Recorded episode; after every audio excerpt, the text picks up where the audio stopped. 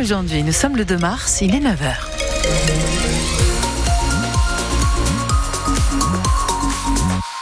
Le journal Julien Prouaillard, on commence par du football. Le futur adversaire du Stade Rennais en Coupe de France sera un gros morceau. Et pour le huitième demi-finale du club au XXIe siècle, les Rouges et Noirs n'ont pas été gâtés lors du tirage au sort effectué hier soir.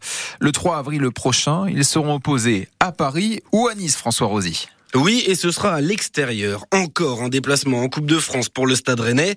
Depuis son sacre en 2019, le club a disputé 15 matchs dans la compétition, dont 3 seulement au Roison Park. Et sur les 8 demi-finales des Rouges et Noirs au 21e siècle, ce sera la septième à l'extérieur. Que ce soit à Nice ou à Paris, Rennes affrontera quoi qu'il arrive la meilleure équipe encore en course dans la compétition sur le papier, puisque le PSG est très largement en tête de la Ligue 1 et les Azuréens solides quatrième du championnat. On saura le 13 mars, date du quart de finale entre ces deux potentiels adversaires. Sirène devra se rendre dans la capitale ou sur la promenade des Anglais le 3 avril prochain. Cette troisième demi-finale sur les six dernières éditions de la Vieille Dame alourdit en tout cas le calendrier rennais. Le match se jouera entre deux autres déplacements en championnat à Strasbourg le week-end précédent, à Monaco le suivant. La dure loi du tirage au sort, qui avait, rappelons-le, plutôt souri à Rennes lors des deux derniers tours de Coupe de France. Il faudra sûrement une performance hors norme pour disputer une huitième finale dans l'histoire du club et tenter d'inscrire son nom au palmarès une quatrième fois. Et si Rennes se qualifie pour la finale, justement, le club rencontrera le vainqueur de l'autre demi-finale entre Lyon et Valenciennes, dernier club de Ligue 2. C'est à lire sur francebleu.fr. L'association espère collecter 9000 tonnes de dons partout en France. Les Restos du Cœur ont lancé hier leur grande collecte. Elle assure une grande partie des, des stocks de l'association. Jusqu'à demain, vous trouverez en magasin des bénévoles qui réceptionnent des denrées alimentaires, mais aussi des produits d'hygiène ou des produits bébés. Hier, pour débuter ce week-end de collecte et appeler à la générosité. Les Enfoirés ont donné de la voix avec leur traditionnel concert. Vous pouvez d'ailleurs acheter euh, le CD pour euh, offrir 14 euh, repas à l'association. C'est en vente partout en France et le concert est à réécouter sur francebleu.fr. L'homme de 69 ans renversé par une voiture à Saint-Malo est décédé. L'accident s'est produit dans la nuit de jeudi à vendredi vers 2 heures du matin. L'homme était en arrêt cardio-respiratoire à l'arrivée des pompiers. Il est mort à l'hôpital une heure après le drame. Le conducteur du véhicule est lui toujours en fuite. Que s'est-il passé à la chapelle Toireau, près de Rennes Samedi dernier, un homme de 42 ans est décédé lors d'une soirée d'anniversaire. Dans un premier temps, la piste de l'accident est privilégiée. Un tir de feu d'artifice mal contrôlé serait la cause. Mais finalement, l'autopsie révèle que l'homme est mort touché par une balle à la cuisse. C'est une enquête est en cours menée par les gendarmes. C'est à lire sur francebleu.fr. Bonne nouvelle pour les 5200 producteurs laitiers travaillant avec Lactalis. Un accord sur euh, le prix vient d'être trouvé avec le numéro 1 du lait, le numéro 1 mondial du lait. 425 euros les 1000 litres de lait pour euh, le premier trimestre 2024, soit 5 euros de plus que la dernière proposition de l'industriel. C'est l'une des conséquences directes de la guerre en Ukraine. Un cargo russe est hacké dans le port de Saint-Malo. Ce navire est bloqué depuis euh, deux ans maintenant, car au début de l'invasion russe, des sanctions sont prises contre Moscou. Les intérêts du Kremlin sont ciblés. Ce cargo appartient en fait au ministre russe des Transports, mais à bord, il y a toujours des marins. Ils ont interdiction de prendre la mer. L'équipage russe est relayé tous les six mois. Équipage que vous avez pu rencontrer, Timon Rousturk.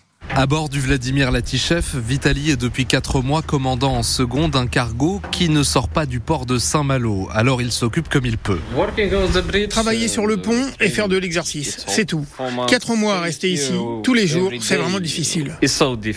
Un peu de peinture, du nettoyage, l'équipage entretient le navire long de 141 mètres, bloqué pour une période indéterminée, admet son capitaine Andrei. Je ne sais pas, c'est le propriétaire qui a des informations. Moi, je ne suis pas quelqu'un d'important. Les marins sont payés, ils sont relevés environ tous les six mois et peuvent descendre à quai et se déplacer librement dans Saint-Malo.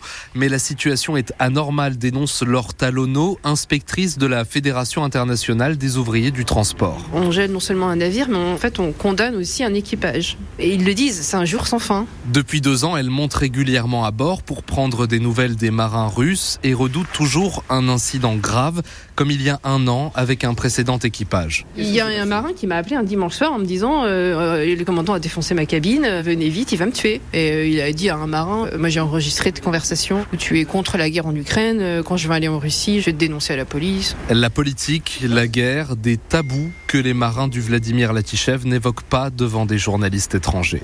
Et un autre navire en France se trouve dans cette même situation et il mouille toujours dans le port de Marseille. La librairie Le Forum du livre à Rennes placée en redressement judiciaire. L'enseigne, située dans la galerie commerçante de la Visitation, fait face à des difficultés financières. Un repreneur est en, discussion depuis un an et demi pour éviter une fermeture définitive de cette librairie, car l'activité de 28 salariés est en jeu.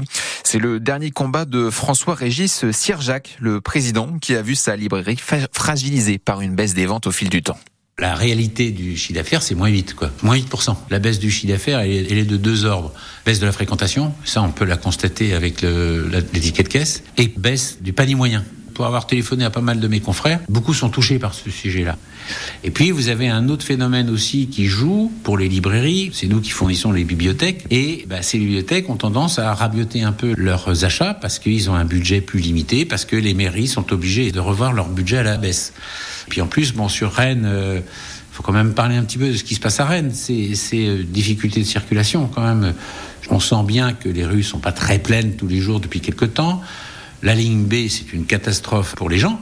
C'est aussi euh, le début d'une catastrophe économique parce que la sortie de la ligne B, place Sainte-Anne, c'était pour nous que du, que du bonheur. Bon, janvier nous a réveillés. Hein. On en est là aujourd'hui. C'est pas tellement mérité ce qui nous arrive. Et prochaine étape pour le Forum du Livre, le 17